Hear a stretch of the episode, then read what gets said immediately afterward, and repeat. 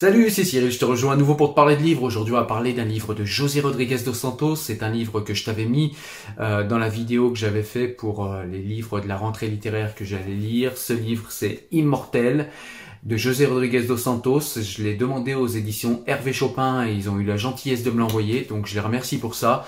Et ce livre a été une nouvelle fois une énorme gifle, vraiment un livre que j'ai dévoré, un livre qui m'a appris euh, vraiment beaucoup de choses. Alors même qu'on parle ici d'un sujet que je connais quand même, eh bien euh, j'ai été vraiment euh, dépassé au niveau de mes connaissances et j'ai même pris une grande gifle. Voilà, donc ce livre Immortel, c'est un roman, mais plus qu'un roman, c'est un avertissement, et vous allez voir de quoi on parle. Allez, on est parti.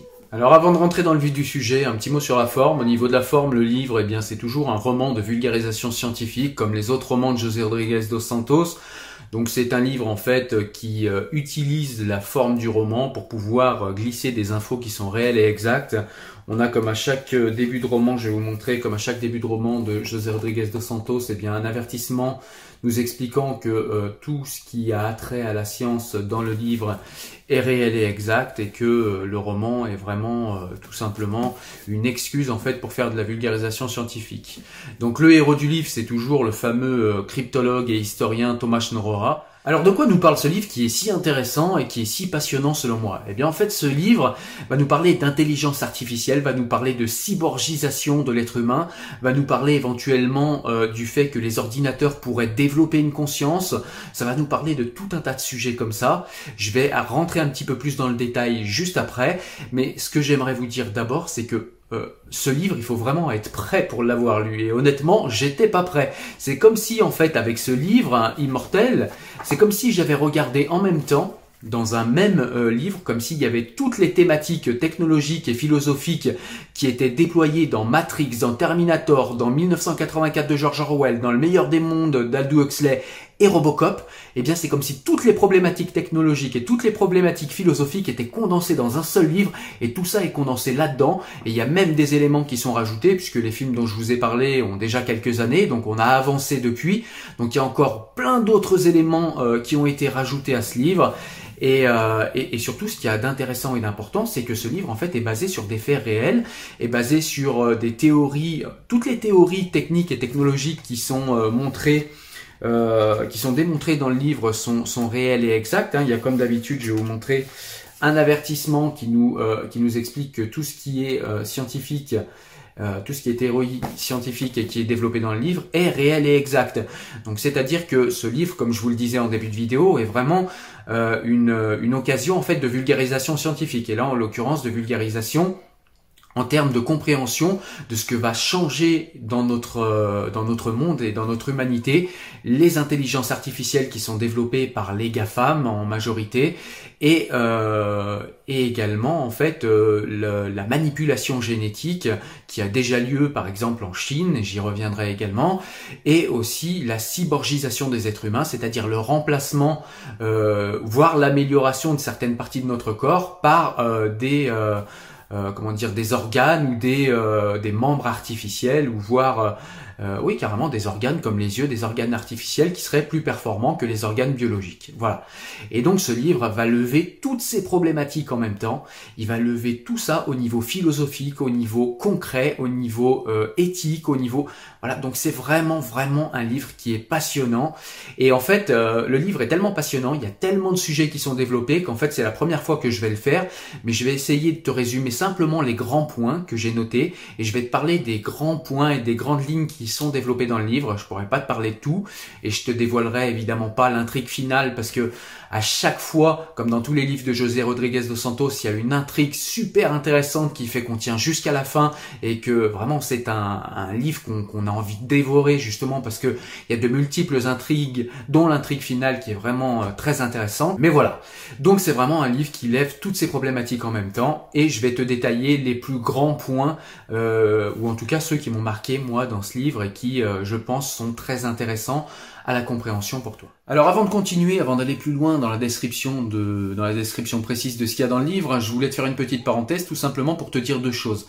La première, c'est tout simplement que si tu ne connais pas José Rodriguez dos Santos et que tu n'as lu aucun de ses livres, eh bien tu peux commencer par ce livre. Il n'y a pas forcément de problématique à commencer par ce livre, même si selon moi, c'est un livre qui vient après euh, avoir lu La Formule de Dieu, après avoir lu euh, La Clé de Salomon et après avoir lu Signe de vie. Surtout que dans ce livre-là, dans ce dernier livre, il y a quand même des références à Signe de vie euh, de nombreuses fois. Ceci dit, vous pouvez quand même attaquer directement ce livre, c'est pas obligatoire, vous comprendrez quand même tout ce qui se passe dans le livre, mais vous aurez quand même une compréhension plus nuancée, plus détaillée, plus englobante et plus complète si vous avez lu les trois euh, dont je vous ai parlé juste avant. Voilà, donc ça c'est la première parenthèse, et puis la seconde parenthèse, c'est qu'en fin de vidéo, je vais quand même vous donner de manières dont l'être humain pourrait devenir demain immortel, euh, parce que des recherches sont déjà en cours et qu'on n'est pas loin d'y arriver. Et, euh, c'est ce qui est euh, expliqué dans le livre. Et je te dirai ça en fin de vidéo pour ne pas complètement te laisser sur ta faim et te donner un exemple de possibilité d'immortalité qui s'offre à l'horizon, à l'horizon de l'humanité. Ça paraît fou de le dire, mais c'est le cas. Alors cette fois, allons-y, attaquons. Alors on va commencer par parler dans ce livre de l'intelligence artificielle appliquée à la médecine. Donc on sait que l'intelligence artificielle fait de plus en plus euh, d'étincelles en fait en médecine. Elle est capable, l'intelligence artificielle est capable grâce à toutes les données que nous fournissons sur Internet. Donc ça c'est une petite parenthèse aussi. Le fait de fournir des données n'est pas que négatif, ça peut être positif. C'est ce qui permet aux intelligences artificielles de savoir quelle personne euh, est plus susceptible de développer des maladies qu'une autre personne. Et ça, c'est des choses qui avancent, notamment dans les maladies cardiovasculaires, notamment euh, dans des maladies aussi euh, qui ont attrait euh, à la génétique, puisque l'intelligence artificielle est capable de traiter un grand nombre de données, beaucoup plus important, enfin un nombre plus important que ce que serait capable de gérer un être humain. Et c'est principalement là que réside la force de l'intelligence artificielle, c'est dans sa capacité à traiter un nombre de données très très important d'une manière extrêmement rapide. Et contrairement à ce qu'on croit, eh bien l'intelligence artificielle est aussi également euh, très performante, parfois beaucoup plus performante. Dans certaines euh, études, il a été montré cela, en tout cas, que l'intelligence artificielle fait des étincelles également en psychologie et en psychiatrie. C'est-à-dire que l'intelligence artificielle est capable de reconnaître une personne dépressive ou à tendance dépressive beaucoup mieux qu'un psychiatre, avec beaucoup moins euh, d'erreurs possibles, avec un pourcentage d'erreurs qui est beaucoup moins important. Et ça, c'est quand même des choses qui vont nous changer la vie et qui vont nous apporter un vrai mieux. Donc voilà, ça c'est euh, le début du livre. Dans les premiers chapitres, on va beaucoup s'intéresser en fait à l'intelligence artificielle telle qu'elle existe aujourd'hui, c'est-à-dire euh, des intelligences qu'on programme et qui euh, effectuent des calculs et qui gèrent et qui traitent des données très rapidement une grande quantité de données très rapidement et ce qui permet euh, de faire des calculs et de faire des statistiques qu'un être humain euh, humainement et normalement constitué ne pourrait pas traiter. Voilà, et donc eh bien appliqué à la médecine, c'est vraiment quelque chose, une avancée qui va être vraiment très importante pour nous dans l'avenir. Ensuite, José Rodriguez dos Santos va nous parler des jumelles en fait génétiquement modifiées qui sont nées en Chine. C'est-à-dire que les Chinois ont déjà une grande avance et commencent déjà à travailler en fait sur la manipulation des gènes humains. Donc c'est quelque chose qui est euh, qui est important à savoir puisque eh bien la Chine fait peur au niveau international parce que la Chine avance très vite sur ces sujets et pour cause parce que la Chine dispose maintenant euh, de la technologie et de la technique pour le faire, mais ça en Occident on a aussi la technologie et la technique.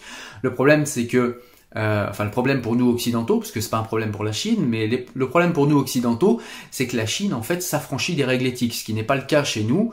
Euh, donc par exemple chez nous en France, eh bien on va être bloqué sur des réflexions du style est-ce que on n'est pas en train de réveiller, euh, d'ouvrir la boîte de Pandore et de réveiller le vieux rêve eugénique de ce bon vieil Hitler et du nazisme?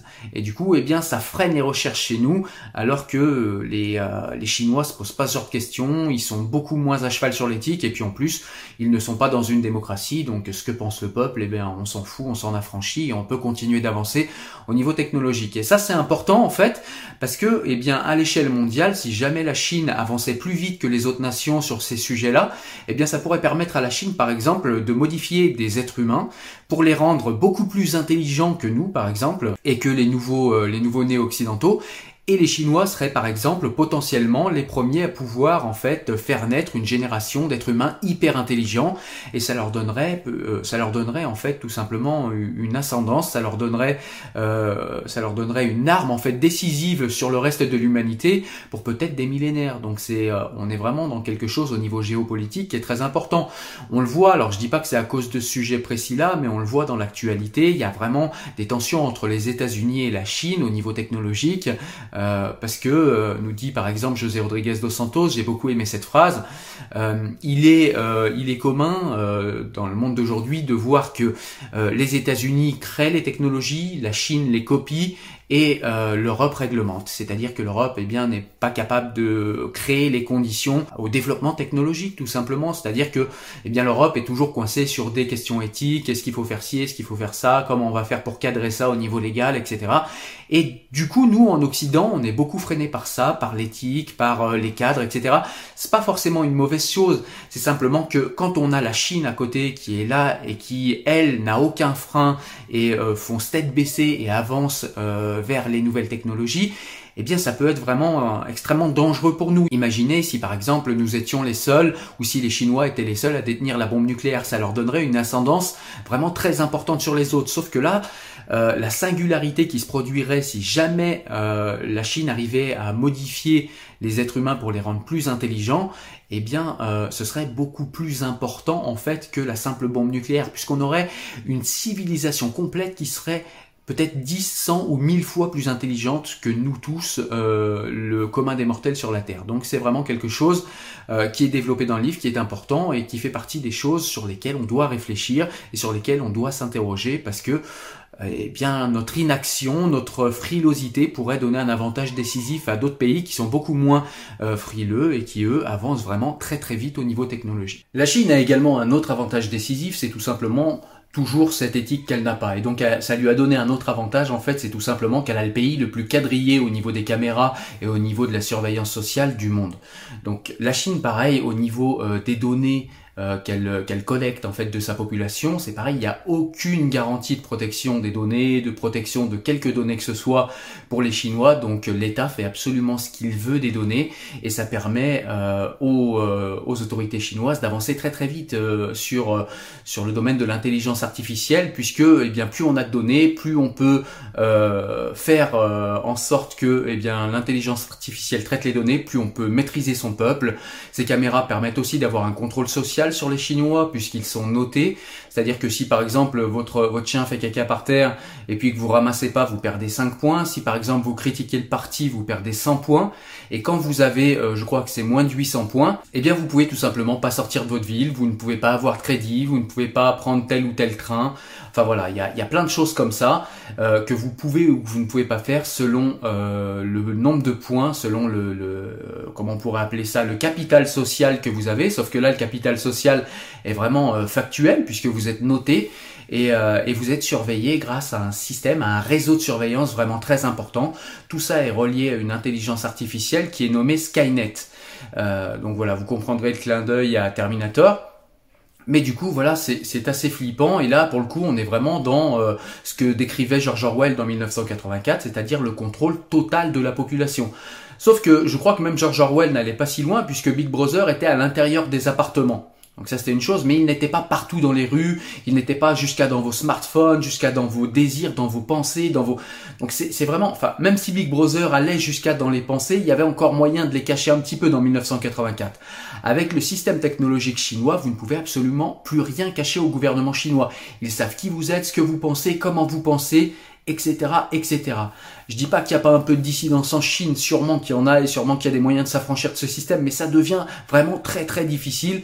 Et encore une fois, eh bien, de ce côté-là, au niveau du contrôle social et au niveau euh, de la gestion des données euh, des, euh, de la population chinoise, je rappelle qu'ils sont plus d'un milliard, donc ça fait vraiment beaucoup de données, eh bien la Chine a encore ici une avance technologique très importante par rapport à l'Occident et, une, une avance qui risque euh, de, se développer tout simplement parce que, toujours pareil, ils ne sont pas euh, bloqués, freinés par des questions d'éthique. Même si on sait qu'aux États-Unis, la NSA peut parfois aussi s'affranchir de l'éthique quand elle a envie de faire de, la captation de données. Mais en tout cas, il y a quand même plus de freins, euh, même au niveau des États-Unis, euh, qu'en Chine. Il y a un petit clin d'œil à l'actualité aussi, puisque José Rodriguez dos Santos nous parle aussi de la manière dont les Chinois ont géré le Covid, tout ça pour nous expliquer, toujours pareil, que eh bien euh, la Chine est très obscure sur le, développement, en tout cas l'état d'avancement du développement scientifique de son pays, et elle gère tout par le secret. Et elle gère tout comme elle a géré le Covid, c'est-à-dire que quand elle n'a pas le choix, évidemment, eh bien, elle fait quelques déclarations, le strict minimum, mais vraiment quand elle n'a pas le choix. Parce que quand elle a le choix, bien, elle choisit de se taire et elle choisit de cacher. C'est vraiment la culture du secret, ce pays. Donc on va passer ensuite à un tout autre sujet qui est la cyborgisation de l'être humain. Donc il y, a des, il y a des avancées scientifiques et des recherches qui sont faites dans le sens de mettre de la technologie à l'intérieur de l'être humain. Donc il y a beaucoup de gens qui ont peur de ça, de cette cyborgisation. Donc on parle aujourd'hui euh, dans l'avenir, pourquoi pas de mettre des électrodes dans le cerveau pourquoi pas d'améliorer nos capacités cognitives, pourquoi pas d'améliorer notre mémoire, d'améliorer nos réflexes, d'améliorer tout un tas de choses. La cyborgisation, ce n'est pas que ça. La cyborgisation, c'est le fait d'améliorer notre vue, d'améliorer euh, notre capacité à nous régénérer. Est-ce que cette cyborgisation, en fait, n'est pas déjà en cours? C'est-à-dire que, par exemple, mes lunettes, est-ce que ce n'est pas quelque chose d'artificiel qui est là pour améliorer une vue qui est déficiente? C'est déjà de la cyborgisation. Quand on rapetissit, quand on miniaturise le truc et qu'on se met dans l'œil euh, une lentille, est-ce qu'on n'est pas déjà dans la cyborgisation Est-ce que quand on se met une dent sur pivot pour remplacer une dent qui a été arrachée, est-ce qu'on n'est pas déjà dans ce phénomène également Quand on se met un implant auditif euh, pour euh, tout simplement qu'une personne malentendante eh bien récupère ses facultés à entendre de manière tout à fait normale, est-ce qu'on n'est pas déjà toujours dans le même processus de cyborgisation? Eh bien, je pense qu'on y est déjà et c'est ce que nous dit le livre. En fait, on a peur en fait de ce phénomène-là alors qu'on est déjà dedans, on en profite déjà et on profite déjà de ses avantages. C'est simplement qu'en fait à l'avenir les choses vont se miniaturiser vont se miniaturiser, ouais, et éventuellement rentrer à l'intérieur du corps, comme ça pourrait être le cas déjà pour le pacemaker. Le pacemaker, c'est déjà de la cyborgisation, puisque vous avez une pile avec euh, un circuit électronique en fait qui fait en sorte que votre cœur ne s'arrête pas de battre. Donc on est déjà dans la cyborgisation de l'être humain. Voilà, c'est simplement que cette technologie continue d'évoluer, continue d'avancer, il va pouvoir nous rendre des services de plus en plus importants. Alors José Rodriguez dos Santos ne prend pas forcément partie dans le livre, il nous livre en fait l'état actuel des connaissances, l'état actuel des recherches et il nous rappelle que eh bien, cette cyborgisation est déjà en cours. Donc nous avons peur de quelque chose qui existe déjà. Vous avez beaucoup de gens, vous savez, qui sont contre le transhumanisme, etc., qui sont très très euh, euh, comment dire euh, très très manichéens là-dessus. C'est où il y en a qui sont à fond dedans, qui veulent y aller, ou alors il y en a qui vous disent non non pas de ça pour moi, alors qu'ils ont déjà trois dents sur pivot, peut-être un implant auditif, peut-être un pacemaker et des lunettes comme moi. Voilà. Donc en fait on est déjà dedans. Alors après les limites qu'on veut y mettre, les, les limites euh, voilà, parce qu'on pourrait demain, par exemple, euh, avoir des implants dans le cerveau qui nous permettent de télécharger des apprentissages de manière extrêmement rapide. C'est des recherches qui sont en cours et qui, euh, qui pourraient très très rapidement devenir fonctionnelles. Donc voilà, est-ce qu'on veut aller jusque là Est-ce qu'on veut pas y aller? Pourquoi? Comment? Voilà, c'est des comme je vous le disais, ce livre est un avertissement, c'est-à-dire que ce livre avertit sur les risques et les possibles dérives en fait des avancées et des recherches scientifiques actuelles. Mais euh, il faut pas jeter le bébé avec l'eau du bain. Il y a quand même des choses qui sont intéressantes et dans la cyborgisation, il y a des choses qui sont déjà intéressantes, comme par exemple quand on vous met une broche aussi pour que vos os se réparent, voire pour que votre membre vous puissiez vous en servir, parce que sinon il n'arriverait jamais à se réparer tout seul. Donc voilà, c'est pas si manichéen qu'on a l'air de le croire. C'est pour ça qu'il faut regarder ces choses avec attention. Il faut se tenir informé et au courant du développement en fait euh, des dernières technologies. Alors après, la question suivante qui est posée, c'est lorsque vous avez un organe qui est déficient, si on en a la possibilité technologique, pourquoi pas vous mettre un organe qui est supérieur à l'organe biologique? C'est-à-dire que si un jour vous vous faites crever un œil, euh, et que vous avez ou que vous perdez complètement la vue et que vous voyez plus rien et que euh, la science vous permet de vous mettre un œil qui vous ferait voir à plusieurs sur plusieurs kilomètres et qui serait beaucoup plus performant, qui vous ferait voir pourquoi pas la nuit, on pourrait imaginer ce genre de choses. Eh bien, qu'est-ce qui éthiquement nous empêcherait de le faire et pourquoi on priverait l'être humain de ça? Je crois que dans le livre, José Rodriguez dos Santos nous rappelle que l'œil est à euh, une résolution de 500 mégapixels, je crois, 500 000 mégapixels, pardon. Eh bien, si on arrivait à monter à 1 500 000 pixels, eh bien, pourquoi pas le faire si on arrive à le faire de manière artificielle? Voilà, donc après, c'est pareil, c'est d'autres questions, de nouvelles questions auxquelles il faut réfléchir. On va parler également de ces nouveaux assistants vocaux, donc c'est une nouvelle interface en fait d'interaction entre l'homme et la machine. Donc jusqu'à maintenant, on avait le clavier, après on a eu clavier souris, après on a eu l'écran tactile, et aujourd'hui, maintenant, on a la possibilité de euh, d'échanger en fait de plus en plus naturellement avec les machines comme si c'était des êtres humains. Donc on parle évidemment des assistants vocaux comme euh, Alexia, Google Home, euh, etc. Donc là, ils ne sont pas cités dans le livre de José Rodriguez dos Santos, mais lui parle de Rebecca. Mais on sent bien qu'il parle de ça. Et en fait, tout ça a été rendu possible grâce à l'intelligence artificielle, une nouvelle fois. Et l'intelligence artificielle, aujourd'hui, ne se contente plus tout simplement euh, de, de produire ou de reproduire ou bien d'exécuter des codes que l'être humain aurait fait pour la machine la machine est capable elle-même d'apprendre, c'est ce qu'on appelle le deep learning, et ça c'est très très intéressant puisque eh bien euh, il va se passer des phénomènes d'apprentissage qu'on appelle la boîte noire, et c'est des choses en fait qui sortent en fait de la conscience humaine, c'est-à-dire qu'on ne sait pas trop euh, exactement ce qui se passe, il y a un traitement de données, la machine apprend des choses, on ne sait pas trop comment elle apprend, on ne sait pas trop ce qui se passe, mais on sait qu'à la fin, à la sortie, eh bien elle nous sort quelque chose d'extrêmement intéressant.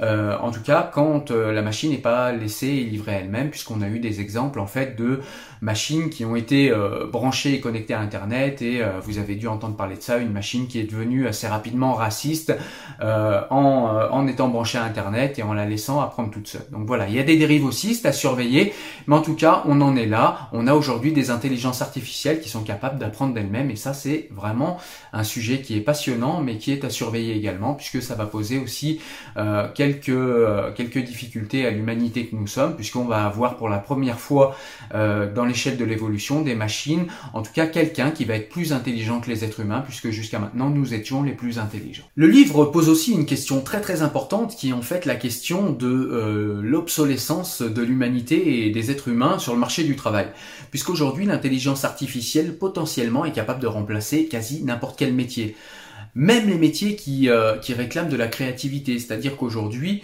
au niveau euh, où en est la recherche, eh bien, euh, l'intelligence artificielle est capable en fait de remplacer pratiquement tout être humain sur son poste de travail.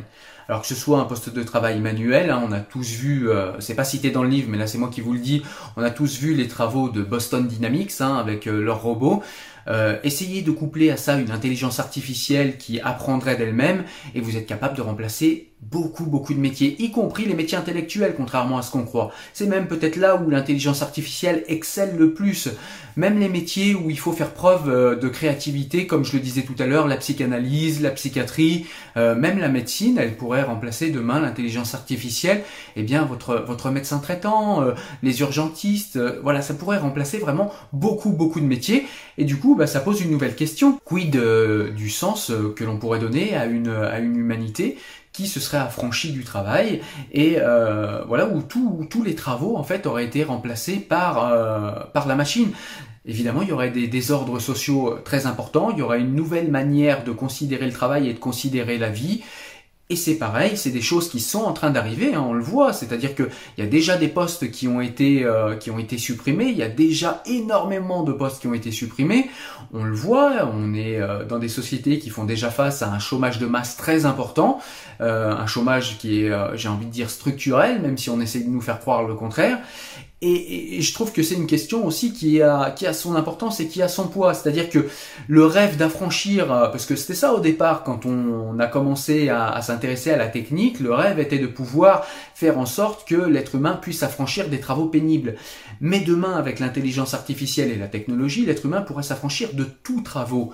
Et du coup, il faudrait que l'être humain trouve un nouveau sens. L'humanité euh, devrait trouver un nouveau sens à sa vie, puisque vous le savez, il y a de nombreuses personnes qui, euh, qui, qui, qui n'ont de sens à leur vie. Alors peut-être pas que de sens, mais voilà, pour, pour qui le travail est quand même le sens le plus important de leur vie. C'est-à-dire que si vous leur enlevez le travail, eh bien leur vie n'a plus de sens. Donc euh, voilà, tout ça c'est des choses auxquelles il faut penser parce que c'est en train d'arriver. Euh, même si euh, voilà ici et là les nouvelles technologies créent aussi de nouveaux emplois, ça en détruit aussi beaucoup.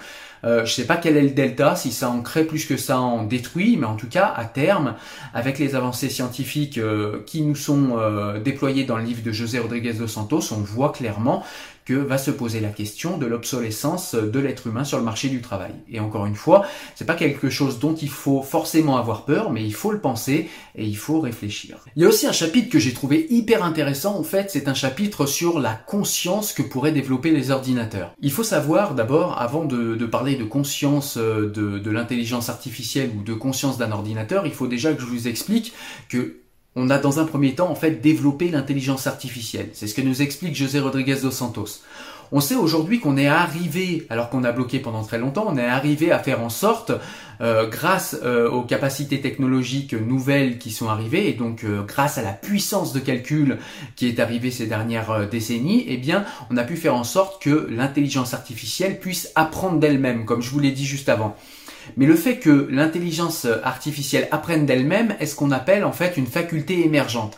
C'est-à-dire que cette possibilité a émergé puisque nous avons eu la possibilité d'avoir au niveau technologique des ordinateurs plus puissants, ce qui a fait que eh bien euh, l'intelligence artificielle a complexifié euh, les calculs qu'elle pouvait faire et elle a pu gérer et traiter un grand grand nombre de données et de ce grand nombre de données qu'elle a pu gérer a émergé, donc c'est ce qu'on appelle une capacité émergente, et eh bien a pu émerger le fait que la machine a réussi grâce à cette importante capacité de calcul euh, à apprendre d'elle-même. Et eh bien en fait, euh, les scientifiques posent aujourd'hui l'hypothèse que la conscience est également une capacité émergente, c'est-à-dire qu'il suffit euh, et c'est clairement le cas aujourd'hui. Il suffit que les ordinateurs et leur puissance se développent en flèche, donc euh, pour ceux qui connaissent euh, la loi de Moore, vous savez que euh, chaque année, en fait, euh, la technologie et la capacité de calcul augmentent de manière exponentielle, et c'est d'autant plus vrai que quand on est sur une courbe exponentielle, eh bien, ça monte de plus en plus vite. Eh bien, il suffirait peut-être qu'on ait une capacité de calcul assez importante avec des données à traiter qui soient toujours plus importantes pour qu'émerge de l'intelligence artificielle une conscience. Et en fait, ce livre essaye de s'intéresser à ce qui se passerait si jamais euh, Internet, euh, si jamais une intelligence artificielle devenait consciente et qu'elle s'appropriait Internet. Et ça aussi, c'est un aspect qui est très important parce qu'on a l'impression là que je parle de science-fiction et pourtant on est dans des, théories et on est dans des questionnements euh, que développent vraiment les scientifiques. Ils en sont vraiment à se poser ce genre de questions parce que, eh bien, euh, l'intelligence artificielle est quelque chose qui évolue de manière extrêmement rapide, de manière exponentielle. Donc, il faut se poser la question de cette intelligence artificielle, de cette super intelligence qui serait beaucoup plus intelligente que les êtres humains et qui pourrait à terme, pourquoi pas, acquérir une conscience. Est-ce que euh, parce que le fait d'avoir une conscience, c'est pas forcément le fait d'avoir une morale, le fait d'avoir euh, une éthique, le fait d'avoir c'est deux choses différentes. La conscience est simplement le fait de savoir qu'on existe nous-mêmes et de savoir ce qu'on fait, pourquoi on le fait et comment on le fait. Et de savoir quand on gagne et quand on perd. Voilà, c'est à peu près ce qui est développé dans le livre. Je schématise un petit peu pour aller vite parce que la vidéo va déjà être longue. Mais voilà. Et, euh, et c'est passionnant et en même temps c'est très flippant. Voilà, donc c'est aussi un aspect de la technologie qu'il va falloir réfléchir. Et encore une fois, je vous le dis et je vous le répète, ce livre est un avertissement. Il y a un autre chapitre qui m'a passionné, c'est la possibilité, en tout cas au niveau théorique pour l'instant, la possibilité que l'on aurait en fait tout simplement de pouvoir transférer la conscience humaine dans un ordinateur. Alors comment ça fonctionne? Qu'est-ce que se disent euh, les, les, scientifiques pour se dire qu'éventuellement il serait possible de transférer la conscience humaine dans un ordinateur? Alors déjà, ce qu'il faut savoir, c'est qu'au niveau euh, des cellules, tous les 7 ans, en fait, toutes les cellules de notre corps se renouvellent. Ce qui veut dire que tous les 7 ans, nous sommes une autre personne au niveau moléculaire, au niveau euh, cellulaire, je veux dire, et pourtant nous sommes la même personne. Ce qui veut dire que ce qui fait une personne n'est pas tant la matière, n'est pas tant ce qui la constitue euh, au niveau des cellules que l'information que porte chacune des cellules. Et que l'information, en gros, c'est comme si euh, au niveau informatique, pour ceux qui connaissent un petit peu l'informatique, c'est comme si notre corps était le hardware et que notre personnalité, notre conscience et qui l'on est serait le software. Et du coup, eh bien, on se dit que euh, ce qui fait notre âme, ce qui fait ce que certains appellent l'âme, mais ce qui fait en tout cas notre identité et ce que nous sommes nous-mêmes, eh bien c'est l'information. Et si on arrive, si les cellules au niveau biologique arrivent à remplacer toutes nos cellules tout en gardant, en préservant l'information de qui nous sommes, eh bien on se dit qu'il y a peut-être la possibilité de faire cette chose-là tout en déplaçant notre conscience euh, dans un environnement, euh, dans un environnement informatique et donc dans un environnement qui serait, euh, qui, ne serait plus du tout biologique. On serait vraiment dans un ordinateur. Donc ça, c'est pareil, c'est un domaine de, de, de, recherche qui existe. Ce que j'aime beaucoup dans le livre, c'est que José Rodriguez dos Santos cite aussi beaucoup les firmes. Il va nous citer des, des départements de recherche de Google, des départements de recherche de Facebook, de Microsoft, etc. Ce qui nous permet après d'aller sur Internet et de regarder un petit peu tout ça et de nous assurer eh bien déjà d'une de la factualité de ce qui est développé dans le livre, donc ça c'est toujours bien, mais surtout ça nous emmène, pour ceux qui ne doutent pas, euh, comme moi, de José Rodriguez dos Santos, puisque c'est pas le premier livre que je lis de lui, et je sais très bien que euh, ce qu'il raconte dans ses livres, c'est pas n'importe quoi, même s'il a un angle, comme toute personne, même s'il a une subjectivité. En tout cas, il parle vraiment de choses réelles. Et du coup, euh, quand vous allez sur Internet vérifier ce dont il parle, eh bien, ça permet euh, d'aller encore sur d'autres sujets, de pousser encore plus loin la réflexion. Donc ça, c'est des choses que j'ai beaucoup aimé dans le livre. Il y a vraiment beaucoup de références, en fait, au voilà, au monde actuel, au monde dans lequel on est, et ce qui nous permet d'aller voir sur Internet réellement, eh bien, que fait tel ou tel département de la recherche de Microsoft, d'Apple, de, euh, Google surtout, hein, puisque Google est très avancé là-dedans. Voilà, donc le livre en fait euh, parle de tout un tas d'autres sujets, donc je vais pas forcément aller plus loin puisque la vidéo va déjà être très très longue. Mais en tout cas, euh, on va parler d'exosquelettes, on va parler également de des recherches qui sont faites sur les cellules, en fait sur les cellules humaines, pour inverser en fait le vieillissement des cellules humaines. Donc il y a tout un tas de possibilités qui vont arriver euh, dans l'avenir et il faut pouvoir penser toutes ces possibilités et il faut les penser avant qu'elles soient euh, commercialisées, j'ai envie de dire, en tout cas qu'elles soient démocratisées. Voilà, et donc c'est bien de penser à tout ça et c'est bien de, euh, de, de pouvoir se dire que c'est pas un livre qui est anti euh, anti technique au contraire j'ai envie de dire. C'est un livre en fait qui nous apporte plutôt de la lucidité. C'est-à-dire que eh bien la technique la technologie et les avancées technologiques on n'y coupera pas. On va y aller on y est déjà. Et en fait euh, comment dire l'impulsion et même la direction on est déjà dedans. Le truc c'est de penser à long terme de savoir quelles vont être nos limites qu'est-ce qu'on va euh, prendre comme euh, voilà quels éléments de prudence on va développer et on va mettre en place donc c'est plutôt euh, cela que montre ce livre. Et puis pour ceux qui ne connaissent pas ce sujet, moi je le connaissais, j'ai quand même appris une foule de choses.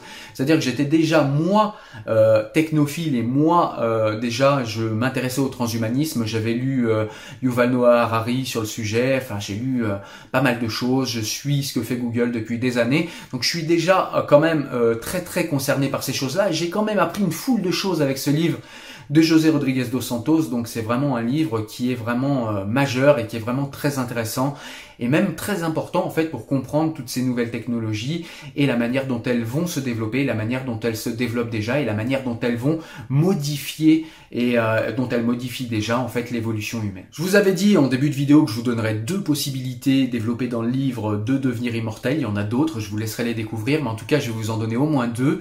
Les deux possibilités qu'aurait l'humanité pour devenir immortelle, c'est déjà, je vous en ai parlé un petit peu avant, c'est de transférer la conscience humaine dans un ordinateur. C'est quelque chose qui est sérieusement envisagé par les scientifiques. Euh, c'est un domaine de recherche à part entière et donc, euh, selon les scientifiques, en tout cas ceux qui sont en train de faire ces recherches-là, il serait possible théoriquement de prendre euh, les informations qu'il y a dans un cerveau humain et de les mettre dans une machine, les mettre dans un ordinateur. La seconde possibilité euh, d'être euh, immortel, ce serait les travaux qui concernent en fait le vieillissement des cellules. C'est-à-dire qu'il y a des scientifiques qui travaillent sur, euh, le, sur la possibilité d'inverser le phénomène de vieillissement des cellules. Et on pourrait également changer des éléments de notre corps qui viendraient à dysfonctionner. Voilà, c'est-à-dire changer un cœur, nous mettre un cœur artificiel, changer le cerveau, mettre des implants, des implants électroniques à la place. Euh, voilà, on arrive déjà à guérir euh, entre parenthèses euh, Alzheimer grâce à des électrodes qui sont implantées dans le cerveau. Donc vous voyez, c'est des recherches qui sont très avancées, on n'est pas forcément au courant. Et ce livre vous donne tous les éléments en fait et tous les toutes les notes. Il y a un travail de notes qui est très important en fin de livre, mais même dans le livre, il nous est donné des éléments pour que nous puissions aller vérifier et regarder où en sont toutes ces recherches de manière beaucoup plus précise. Donc voilà, promesse tenue, je vous ai donné deux possibilités, deux éventualités qui pourraient s'offrir à l'humanité pour devenir immortel. Alors on arrive à la fin de la vidéo et c'est le moment de se prononcer. Qu'est-ce que j'ai pensé de ce livre Immortel de José Rodriguez dos Santos aux éditions Hervé Chopin? Eh bien c'est un livre qui m'a mis une grande gifle dans le bon sens du terme. C'est vraiment un livre magnifique, un livre qu'il faut lire pour comprendre les enjeux euh, de l'avenir, les enjeux technologiques à venir, pour comprendre euh, l'évolution, les évolutions, les directions évolutives euh, qui s'offrent à l'humanité dans un avenir beaucoup plus proche qu'on ne le pense. Euh, donc c'est un livre majeur pour comprendre aussi euh, comment se comporter avec Internet aujourd'hui, comment ça fonctionne, comment fonctionnent les intelligences artificielles, comment elles évoluent, pourquoi, comment, quelles sont les industries, quelles sont les euh, compagnies qui, euh, qui, qui, développe ces recherches, puisque ce sont pas forcément des recherches qui sont développées par les États, puisqu'aujourd'hui on voit que les GAFAM sont plus riches que les États, et, euh, et le fait que ce soit euh, des compagnies privées, en tout cas pour l'Occident, qui mènent ces recherches, eh bien c'est pas rien, il faut y penser également. Euh, donc voilà, là je repars dans le livre parce que c'est un livre qui est tellement riche qu'on repart vite dedans et il y a, y a, tellement en fait de, de, comment dire de choses qui sont explorées dedans que, que voilà je me laisse saper parce que c'est vraiment un livre que j'ai adoré. C'est un livre qu'évidemment je te conseille. C'est un livre qu'il faut absolument que tu lises. Euh, c'est un livre qui peut être lu tout seul. Euh, si vous avez jamais lu de livre de José Rodriguez dos Santos, eh bien vous pouvez lire ce livre, mais c'est quand même mieux d'avoir lu au moins Signe de vie avant, euh, qui est derrière moi là, qui est ici. Et si vous pouvez lire avant La formule de Dieu et La clé de Salomon, eh bien c'est clairement mieux. Donc dans l'ordre, ça donne La formule de Dieu, La clé de Salomon, Signe de vie et Immortel. Mais Immortel peut être lu euh, comme ça tout seul, hein, puisque c'est déjà des bons livres. Je crois qu'on est à plus de 600 pages de mémoire. Euh, ah non, même pas. On est à 550 pages. Voilà, 550 pages pour celui-ci. Mais c'est vraiment 550 pages de bonheur où on apprend énormément de choses, où il y a une intrigue qui nous donne envie euh, de ne pas s'arrêter de lire. Moi, j'ai euh, écourté certaines nuits pour pouvoir lire ce livre. Donc voilà, c'est un livre que j'ai eu en avant-première. Donc je remercie encore une fois Hervé Chopin pour me l'avoir envoyé en avance. Il est sorti le 24 septembre 2020 et c'est vraiment un livre que je te recommande passionnément, un livre que je te recommande le plus tôt possible. Voilà, en tout cas, j'espère que tu as aimé cette vidéo sur euh, ce livre, sur le transhumanisme, hein, puisque c'était le sujet. Je te laisse me mettre un petit pouce bleu si tu as aimé. Je te laisse également participer euh, à ces vidéos. Si tu as envie de participer financièrement, tu peux aller sur Tipeee et faire de la participation ou en une fois ou récurrente. C'est sécurisé, c'est rapide, ça va très très bien. Tu as le lien en description et je te laisse y aller. Tu vas pouvoir également aller sur le site euh, Lectures engagées Enfants du siècle pour avoir d'autres recommandations livresques. Oublie pas le podcast également si tu as pas le temps, vous n'avez pas toujours le temps de me regarder, mais vous pouvez au moins m'écouter en faisant autre chose. Et eh bien ça peut être intéressant également pour vous. Voilà, moi je vous dis portez-vous bien, faites attention au coronavirus malgré tout et euh, ne cédez pas la panique comme on le voit aujourd'hui. Portez-vous bien. Ciao ciao. Salut.